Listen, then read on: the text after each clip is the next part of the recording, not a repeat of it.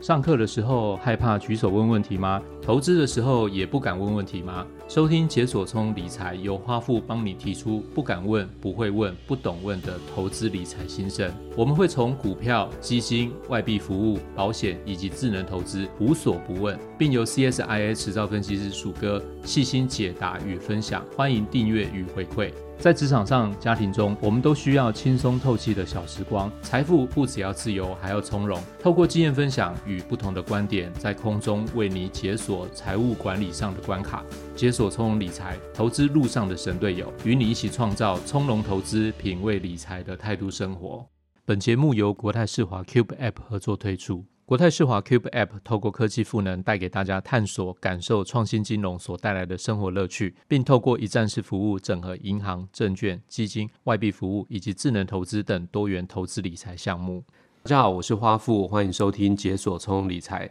二零二三年呢，开年到现在，包括美国股市，包括台北股市，都延续着去年十月底以来的反弹，走出了一波其实还蛮不错的多头行情。其中跟科技产业高度相关的美国费城半导体指数，它这段时间以来涨幅，其实大家如果有注意的话，涨幅已经接近五十 percent。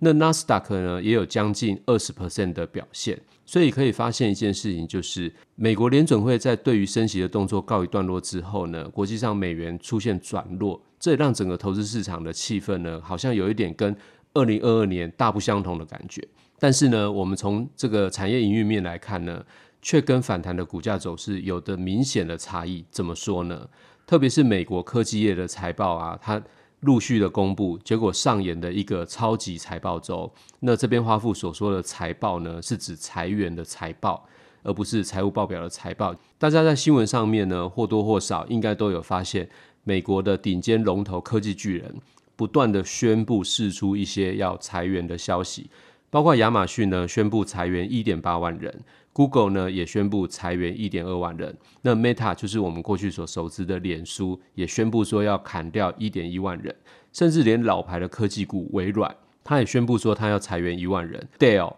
HP、特斯拉、美光，甚至连大家就是记忆中觉得是带给大家欢乐的迪士尼，他也全部跟进宣布说要进行裁员的动作。那我们来看一下这个状况为什么会变成这个样子呢？通常不是说股价会提早反映基本面吗？如果企业对于未来营运的基本面有信心的话，不是应该在这个时候及早准备增加一些人手配置，或者是增加一些资本支出的投资吗？怎么会是连番的裁员，而且还进行缩减资本支出的动作呢？这是不是有什么状况还没有发生呢？这个裁员风暴也让我跟鼠哥直接联想到两千年时候也曾经发生的美国网络泡沫危机事件。当时的时空环境跟现在有一点点的类似哦，包括美国联准会从降息突然转成一个升息的动作，还有就是科技股的本益比偏高，以及市场投资题材的热度太高的这些状况，坦白讲，跟现在其实都有一点类似的状况。当时呢，崩盘是从两千年的三月开始，其实大概就是我们本集节目上架的时间点，我们就趁这个机会呢，请鼠哥带大家回忆一下。历史上的今天，到底两千年的网络泡沫是怎么样酝酿而成的？那当中又经历了什么样的状况？当年又是怎么熬过来、度过了这个危机事件呢？对于我们投资朋友来讲，当然比较想知道的就是说，有怎么样的投资经验跟一些观念，是我们可以来利用、学习跟准备的。那我们就请鼠哥跟大家分享一下。鼠哥你好。花富好，各位听众朋友，大家好。谈到两千年的网络泡沫，说起来，我觉得到现在还有点觉得有点余悸犹存。我们不是回忆说当时气氛恐怖，而是现在想起来，时间竟然已经过了四分之一个世纪，已经二十几年了。没想到时间过得那么快。那另外，我觉得有点恐怖的地方就是说，历史呢通常不会重演，但是历史呢常常会高度的相似。我们仔细想想啊，你会觉得有点可怕。我想当年可能很多投资朋友都还没有进入市场，甚至可能还没有出生呢、我们就不多说，直接带大家我们来回忆一下当时的那个场景。基本上呢，科技演进大概是十年，我们会当做是一个进程的一个阶段。在一九八零年以前，当时的电子霸主大家都知道说，就是类似 IBM 这种大型的电脑主机公司。到了一个十年过去之后呢，一九九零年代的话，电脑的部分开始是比较往个人化普及。就是所谓的 PC personal computer，它开始比较蓬勃发展。后来几乎是每个家庭跟企业渐渐都拥有了电脑之后，我们就正式进入了一个可以上网的时代。不过早期一开始的连线上网是靠电话拨接，对，那速度不快嘛，然后资料的传输量当然也不够大，所以能够上网相关的那些应用其实还不是太多。但是就是我们一九九五年就是 Triple W W W W 这个互联网出现之后，可以透过那个浏览器让全世界都连接起来，World Wide Web 的这种概念，我们就提供了很多因为科技，然后新型应用就大量的出现，这种新形态的商业模式一推出之后，瞬间哦，我们整个投资市场就产生了一点，就是我们好像不去谈论这个话题，或者说我们。觉得有不熟悉这块话题的人话，我们就觉得他落伍。所以，我们不管是说散户或是机构投资法人，开始在那段时间都把我们的眼光转向这块新领域。所以，整个投资的市场气氛就会聚焦在这些产业或者是新兴的应用上面嘛？没有错，我觉得这就是新科技一个就是常常会形成一个热潮的一个有趣的地方。我们当时算是还有一个蛮有趣的行动，甚至是说后来的人有点当做是缩小一个说法。就是当时的投资啊，我们比较精准一点讲，就是比较叫像是投机。所谓投机是怎么样？大家觉得有点好笑呢？是说当时那种投机有点像是说，我们只要选一家公司，我们只要选它的呃自首或是自尾去买就对了，沾到边就好了。对，沾到边就好，就是我们听名字好像就可以，不太需要研究基本面的。但实际上当然不是这样啦。但是说对很多人来说，因为他毕竟不太懂产业。比如说，我看到关键字，我可能就重压。例如说呢，当年有很多公司，他会用比如说 A B C D 的 E 开头，E 就是 E-commerce，就表示说我自己是做电子商务的嘛。是。那所谓字尾的话也很好，很好理解，就是 .com，就是我有叉叉叉叉 .com，就表示说我自己的企业是跟科技潮流对接，我是什么可以上网的网路的，就是所以这些东西有不断的资金投入市场。炒热整个投资气氛，所以当年我们通常代表科技的，我们都是讲说美国纳斯达克指数嘛。当时当时它就是一千、两千、三千点，一直不断往上冲高，泡沫不止整个是成型，而且还不断的变大。所以这个在当初的话是一个相当大的一个网络热潮。我们还要讲另外一个很重要的，大家要想的一个关键因素，就是说美国联准会在当时有一个还蛮明显的动作。因为我们知道说，一九九七年七月的时候，亚洲金融风暴是发发生，然后过一段时间之后，全球金融好不容易恢复稳定，但是，一九九八年底又有一个俄罗斯爆发那个债务危危机的一个状况。那当然，你一个国家爆发债务危机，你当然它货币卢布就贬值嘛。那那时候的状况呢，让美国有一家很有名的对冲基金叫做长期资本管理。就濒临破产了，那个是有诺贝尔得主在里面的长期资本管理这种状况，所以美国当时联准会主席格林斯潘他有出手去救，就是有把利率从近六趴，然后他就是一路快速的调降到四点七五。这个降息动作呢，他为了主要是让市场的资金比较充沛一点，让大家比较容易借到钱，因为利率比较低，代表你资金成本比较低。市场就会有一个预期性，就是说利率走势可能还有更低的机会嘛，因为你有做降息这个动作，你的资金就是开始会变得比较充沛。那充沛的话，其实就是更加助长整个两千年科技泡沫越来越大的一个关键。这样的泡沫后来为什么爆破？是出现了一个什么样的转折或变化吗？大家听到这边会觉得说，当时那个状况，那个整个龙井，我们大概就是可以想象的出来。但是我觉得听众朋友，我们要知道一件事情，就是投资市场没有什么事情是绝对的。我们在多头跟空头总是会有它不断的循环，只是每一段循环可能时间的长短是不一样。对，就像有一句经典谚语，会大家一定有听过，就是行情总是在绝望中诞生，然后在半信半疑中成长，然后呢，就是在。大家很雀跃、很欢欣鼓舞、很热情的时候，可能就毁灭了。我们可以再讲一个，还有一个原因，就是说，一九九九九年底的时候，那时候大家就有在谈论一个东西，叫两千年的千禧年危机。是，因为当时就是我们电脑那时候的设计还没有遇到这种要跨过千年的这种经验嘛，所以就是有，所以有一个千禧年危机，大家会担心说，你电脑那时候变成说你可能出现宕机或没有办法运转。所以企业必须要做一些，不管是软硬体设备的一些换机需求，或是软体升级这些东西。所以变成说，你的换机需求比较，你一定是提前嘛，你不会等到两千年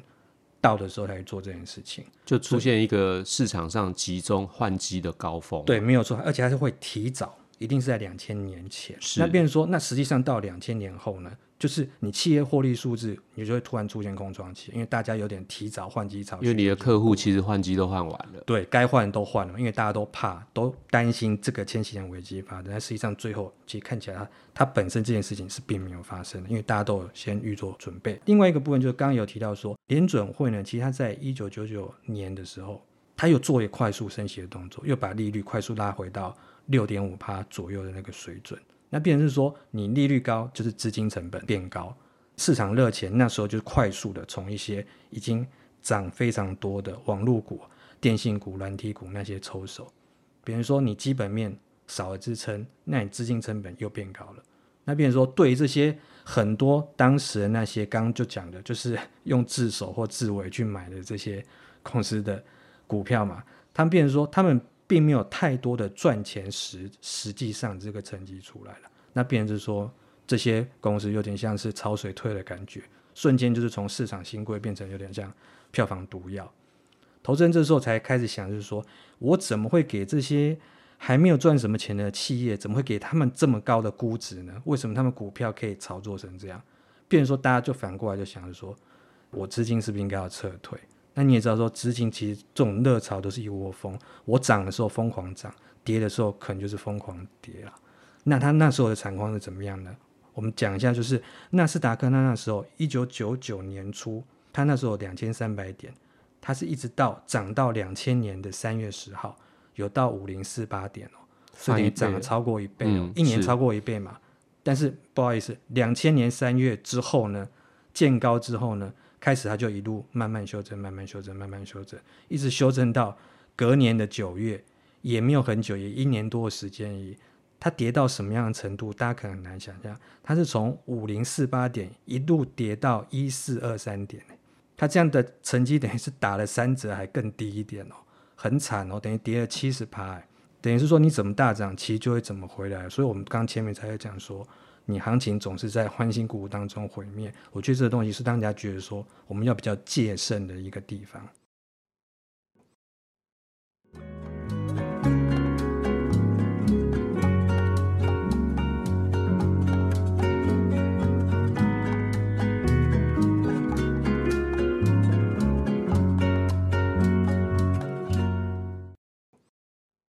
那接下来我想请教一下鼠哥。